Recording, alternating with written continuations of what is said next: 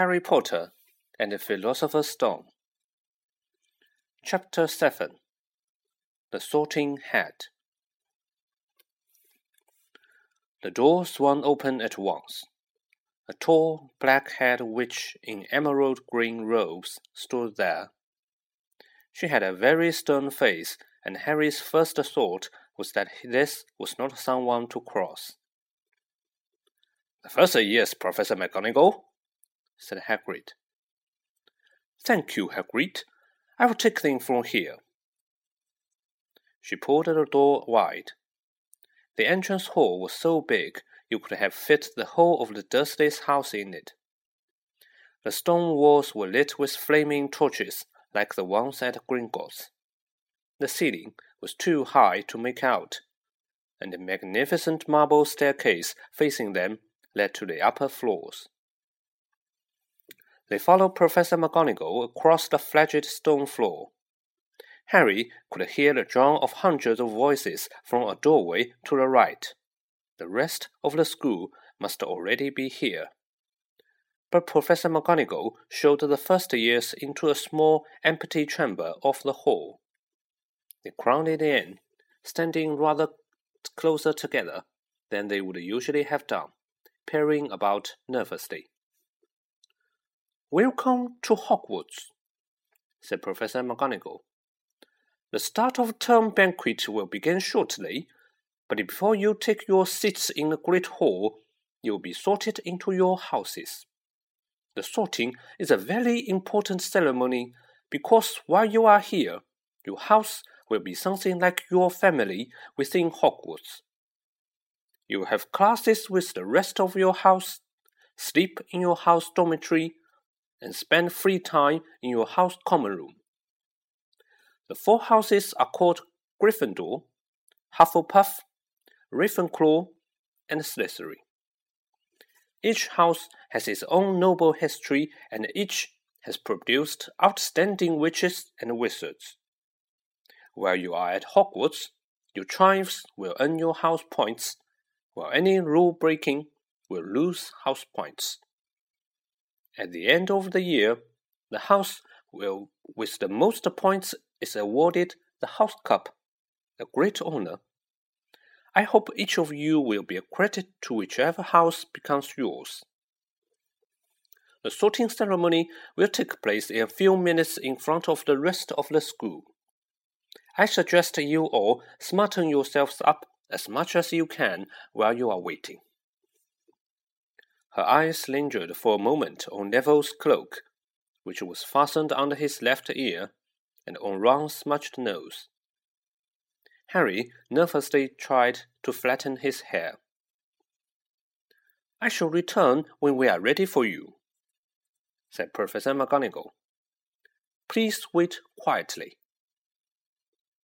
She left the chamber Harry swallowed. How exactly do they sort us into house? Some sort of test, I think. Fred said it hurts a lot, but I think he was joking. Harry's heart gave a horrible jolt. A test, in front of the whole school. But he didn't know any magic yet. What on earth would he have to do? He hadn't expected something like this the moment they arrived.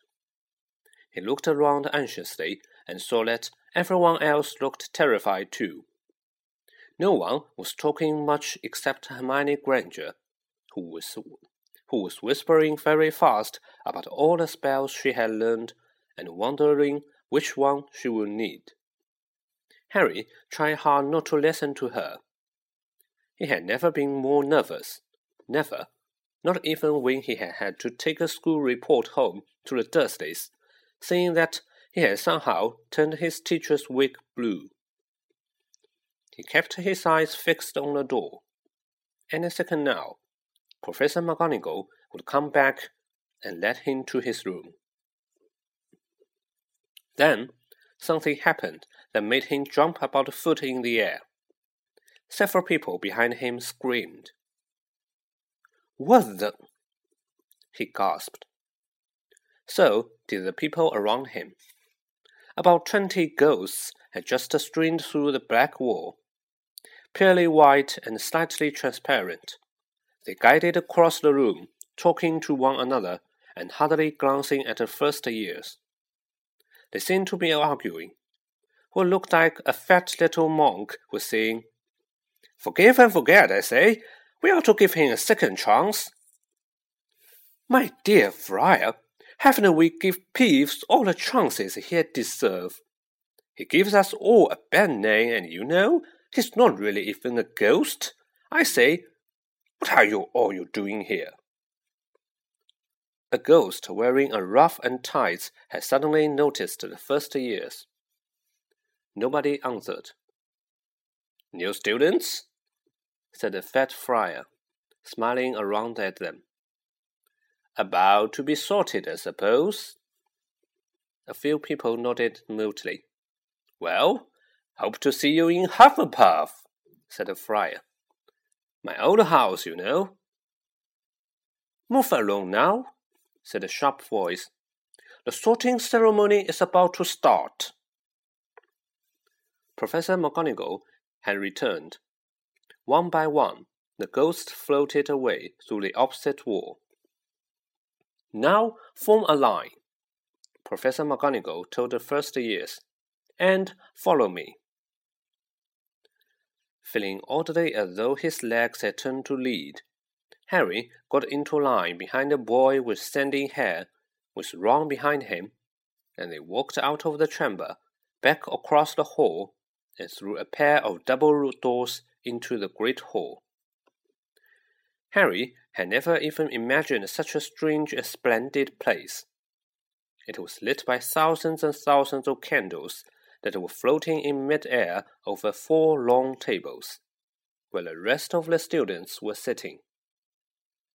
These tables were laid with glittering golden plates and goblets. At the top of the hall was another long table, where the teachers were sitting.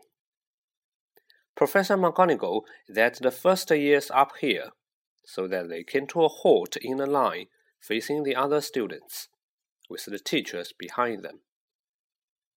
The hundreds of faces staring at them looked like pale lanterns in the flickering candlelight. Dotted here and there among the students, the ghosts shone misty silver. Meaning to avoid all the staring eyes, Harry looked upward and saw a velvety black ceiling dotted with stars. He heard Hermione whisper, It's a bewitched to look like the sky outside. I read about it in Hogwarts A history. It was hard to believe there was a ceiling there at all, and that the great hall didn't simply open on to the heavens. Harry quickly looked down again as Professor McGonagall silently placed a four legged stool in front of the first year. On top of the stool, she put a pointed wizard's hat. This hat was patched and frayed and extremely dirty. Aunt Petunia won't have let it in the house. Maybe they had to try and get a rabbit out of it, Harry thought. That seemed the sort of thing Noticing that everyone in the hall was now staring at the hat, he stared at it too. For, for a few seconds, there was a complete silence. Then the hat twitched. A rip near the brain opened like a mouth, and the hat began to sing. Oh, you may not think I'm pretty, but don't judge on what you see. I'll eat myself if you can find a smarter hat than me. You can keep your bowlers black, your top hats sleek and tall, for I'm the Hogwarts sorting hat, and I can cap them all. There's nothing hidden in your head the sorting hat can't see. So try me on, and I will tell you where you ought to be. You might belong in Gryffindor, where dwell the brave at heart.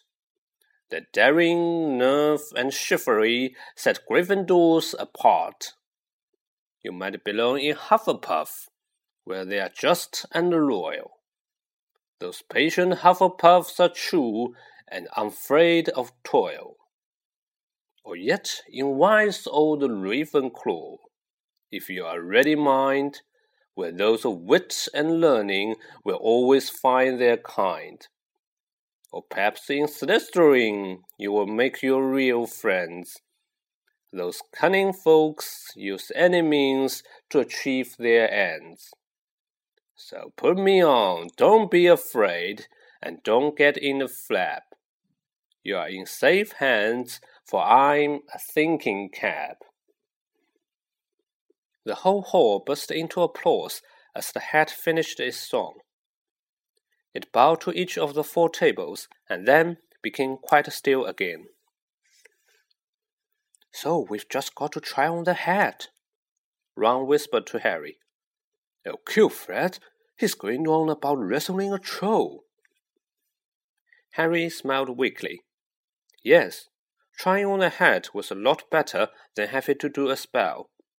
But he did wish they could have tried it on without everyone watching. The hat seemed to be asking rather a lot. Harry didn't feel brave or quick witted, or any of it at the moment. If only the hat had mentioned a house for people who felt a bit queasy, that would have been the one for him. Professor McGonagall now stepped forward, holding a long roll of parchment. When I call your name, you will put on the hat and sit on the stool to be sorted, she said. Abbott, Hannah. A pink faced girl with blonde pigtails stumbled out of line, put on the hat, which fell right down over her eyes, and sat down. A moment's pause. "Half a Hufflepuff! shouted the hat. The table on the right cheered and clapped as Hannah went to sit down at the Hufflepuff. Harry saw the ghost of the fat friar waving merrily at her. Bones, Susan! Hufflepuff! shouted the hat again, and Susan scuttled off to sit next to Hannah. Boot Terry! Ravenclaw. The table, second from the left, clapped this time. Several Ravenclaws stood up to shake hands with Terry as he joined them. Brocklehurst Mendy went to Ravenclaw too, but Brown Lavender became the first new Gryffindor, and the table on the far left exploded with cheers. Harry could see Ron's twin brothers catcalling. Bulstrode Millicent then became a Slytherin. Perhaps it was Harry's imagination. After all he had heard about Slytherin, but he thought they looked like an unpleasant lot. He was starting to feel definitely sick now. He remembered being picked for teen, teams during gym at his old school. He had always been last to be chosen, not because he was no good, but because no one wanted Dudley to think they liked him. Finch Fletchley Justin. Hufflepuff. Sometimes Harry noticed the hat shouted out of the house at once, but at others it took a little while to decide. Finnegan Seamus, the sandy-haired boy next to Harry in the line, sat on the stool for almost a whole minute before the hat declared him a Gryffindor. Granger Hermione? Hermione almost ran to the stool and jammed the hat eagerly on her head. Gryffindor! shouted the hat. Ron groaned. A horrible thought struck Harry, as horrible thoughts always do when you are very nervous. What if he wasn't chosen at all? What if he just sat there with the hat over his eyes for ages, until Professor McGonagall jerked it off his head and said there had obviously been a mistake, and he would better get back on the train. When Neville Longbottom, the boy who kept losing his toad, was called, he fell over his way to the stool. Then, Hat took a long time to decide with Neville. When it finally shouted Gryffindor, Neville ran off, still wearing it, and had to drag back amid gales of laughter to give it to MacDonald Morag. Malfoy swaggered forward when his name was called, and got his wish at once. The hat had barely touched his head when it screamed, Slytherin! Malfoy went to join his friends Crabbe and Goyle, looking pleased with himself. There weren't many people left. Moon, Nott, Parkinson, then a pair of twin girls, Patil and Patil, then Perks Sally Annie, and then, at last, Potter Harry. As Harry stepped forward, whispers suddenly broke out like little hissing fires all over the hall. Potter, did this, she? The Harry Potter? The last thing Harry saw before the hat drooped over his eyes was the half full of people craning to get a good look at him. Next second, he was looking at the black inside of the hat. He waited. Hmm, said a small voice in his ear. Difficult. Very difficult. Plenty of courage, I see. Not bad mind either. There's a talent, oh my goodness, yes. And a nice thirst to prove yourself. Now that's interesting. So where shall I put you? Harry gripped the edges of the stool and thought. Not Slytherin, not Slytherin. Not Slytherin, eh? said a small voice. Are you sure? You could be great, you know. It's all here in your head, and Slytherin will help you on the way to greatness. No doubt about that. No? Well, if you are sure, better be Gryffindor. Harry heard the hat shout the last word to the whole hall. He took off the hat and walked trickily toward the Gryffindor table. He was so relieved to have been chosen and not put in Slytherin. He hardly noticed that he was getting the loudest cheer yet. Percy, the prefect, got up and shook his hand vigorously, while the Weasley twins yelled, We got Potter! We got Potter! Harry sat down opposite the ghost in the ruff he had seen earlier. The ghost patted his arm, giving Harry the sudden horrible feeling he had just plunged in into a bucket of ice cold water. He could see the high table properly now. At the end nearest him sat Hagrid, who caught his eyes and gave him the thumbs up. Harry grinned back. And there, in the center of the high table, in a large golden chair, sat Albus Dumbledore. Harry recognized him at once from the card he had gotten out of Chocolate Frog on the train. Dumbledore's silver hair was the only thing in the whole hall that shone as brightly as the ghost's. Harry spotted Professor Quirrell too, the nervous young man from the leaky cauldron. He was looking very peculiar in a large purple turban. And now there was only four people left to be sorted. Thomas Dean, a black boy even taller than Ron, joined Harry at a Gryffindor table. Turpin Lisa became a Ravenclaw, and then it was Ron's turn. He was pale green by now. Harry crossed his fingers under the table, and a second later the hat had shouted, Gryffindor! Harry clapped loudly with the rest as Ron collapsed into the chair next to him. Well done, Ron! Excellent! said Percy Weasley pompously across Harry as Zabini Blaise was made a Slytherin. Professor McGonagall rolled up her scroll and took the sorting hat away. Harry looked down at his empty gold plate. He had only just realized how hungry he was. The pumpkin pasties seemed ages ago.